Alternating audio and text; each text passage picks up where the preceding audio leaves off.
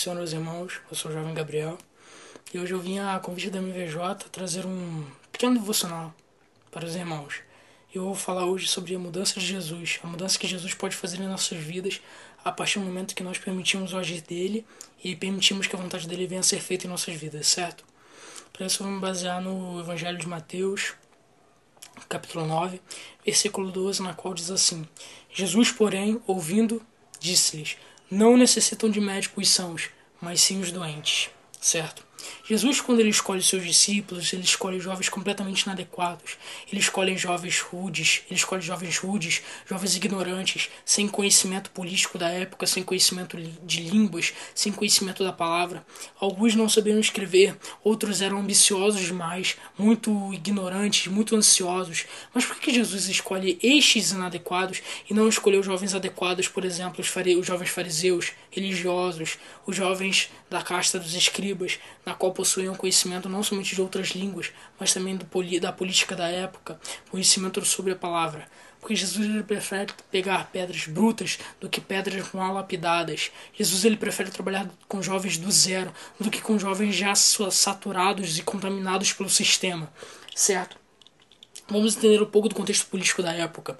Jesus vem numa época em que o povo judeu vem sido oprimido por Roma durante anos. O povo de Roma, no período denominado pela história como Idade Antiga, era o grande exército do mundo. Dominou vários territórios no Mediterrâneo, dentre eles a terra dos judeus. Então o povo, de, o povo judeu vem sofrendo grande opressão por Pilatos, o rei de Roma. Vem sido escravizado, vem sido humilhado. Daí vem Jesus, o que, que, o povo judeu esperava quando eles pensavam no Messias na Bíblia? Eles esperavam um rei poderoso, com um grande exército, que viria, que viria livrá-los dessa opressão. Mas daí vem Jesus, um jovem simples, nascido em manjedoura e que foi carpinteiro. Completamente contra as expectativas que eles esperavam. Jesus vem para nos mostrar que ele é uma quebra de paradigmas. Ele não vem para fazer as nossas vontades, o nosso querer. Ele vem para fazer a vontade dele. Ele vem para nos moldar. Ele vem para nos mudar certo? John Locke, um grande filósofo, já dizia que o homem nasce uma folha em branco. Quando Jesus instrui Nicodemos a respeito do renascimento, o que nós podemos entender com isso? Que a partir do momento que nós nascemos de novo em Cristo, Ele quer escrever uma nova história em nossas vidas. Ele simplesmente nos vê como uma folha em branco de fato e, e quer que nós venhamos a permitir que Ele escreva a nossa história. Ele quer que nós possamos entender que a vontade dele é melhor do que as nossas para as nossas vidas. A nossa real identidade só é de quando nós andamos com Cristo, quando ele nos fala quem realmente somos, quando ele nos mostra para que nós estamos aqui. Correto? Paulo antes era o maior perseguidor dos cristãos, depois passou a ser um dos maiores seguidores de Cristo, mesmo não tendo andado com Cristo. Certo? Dentre muitos outros, dentre muitas personagens dos discípulos, na qual eu não vou citar, senão vou me estender muito aqui, o único discípulo adequado, de acordo com estudiosos da psicologia, seria Judas Iscariotes. Por que Judas? Porque Judas era esperto, ele era inteligente, ele possuía conhecimento de contabilidade, ele possuía conhecimento de política, era um grande observador de Cristo. Entretanto, por que, que Judas foi o maior traidor, não somente de Cristo, mas também de si mesmo? Porque o mesmo traiu sua sabedoria, traiu não os seus princípios e os seus próprios valores.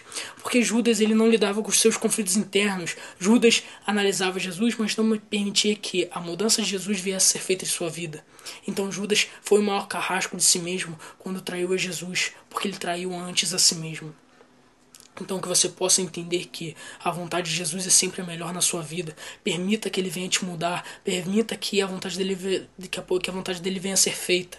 Certo? Não seja ambicioso, não deseje grande, não deseje grandes milagres se você não é capaz de manifestar o reino de Deus certo? Não deseje que Deus venha fazer alguma coisa na sua vida se você não faz nada por ele, se você não manifesta o reino, se você não é alguém bom, se você não é alguém que possui empatia certo? Porque não é questão sobre ser santo, é questão sobre ser gente. Jesus vem para nos mostrar que a religiosidade não serve para nada, só serve para simplesmente fechar a nossa visão, para nos limitar a algo. Mas Jesus vem para nos mostrar que o cristianismo é muito mais do que isso, que o reino de Deus é muito mais do que isso. É antes, sobretudo, ser humano, ter empatia, ter amor, isso é humanidade, correto? Portanto, permita-se ser mudado por Cristo. Permita que Ele venha penetrar no solo da sua mente, no solo do seu emocional, e venha plantar uma semente e com o tempo venha regá-la, para que você venha ver mudanças na sua vida, na sua vida, não somente no lado externo, mas também principalmente no lado interno. Porque Cristo, quando ele quebra esse paradigma, essa expectativa do povo judeu de que ele viria para libertá-los da opressão, ele mostra que a maior revolução não se dá com armas, não se dá por guerras físicas. A maior revolução se dá por guerras internas, quando nós entendemos que ele vem para nos salvar. Certo? A maior revolução foi os braços abertos. Lembre-se sempre disso. Jesus morreu ao lado de bandidos, como bandido e por bandidos. Então não julgue o outro. Não espere que o outro venha se dar mal na vida. Não. Seja você como Jesus. Mude o outro através do seu conhecimento, através do conhecimento que Jesus lhe dá. Para isso é necessário primeiro você mudar a si mesmo. Então permita que Jesus faça essa mudança, certo? Permita que ele sempre venha a ser algo a mais na sua vida. Ande com ele a cada dia mais. Então você poderá não somente se tornar uma pessoa melhor, mas você poderá se tornar alguém como Jesus e poder manifestar o reino de Deus. Então assim eu agradeço a minha oportunidade em nome de Jesus. E muito obrigado, MVJ.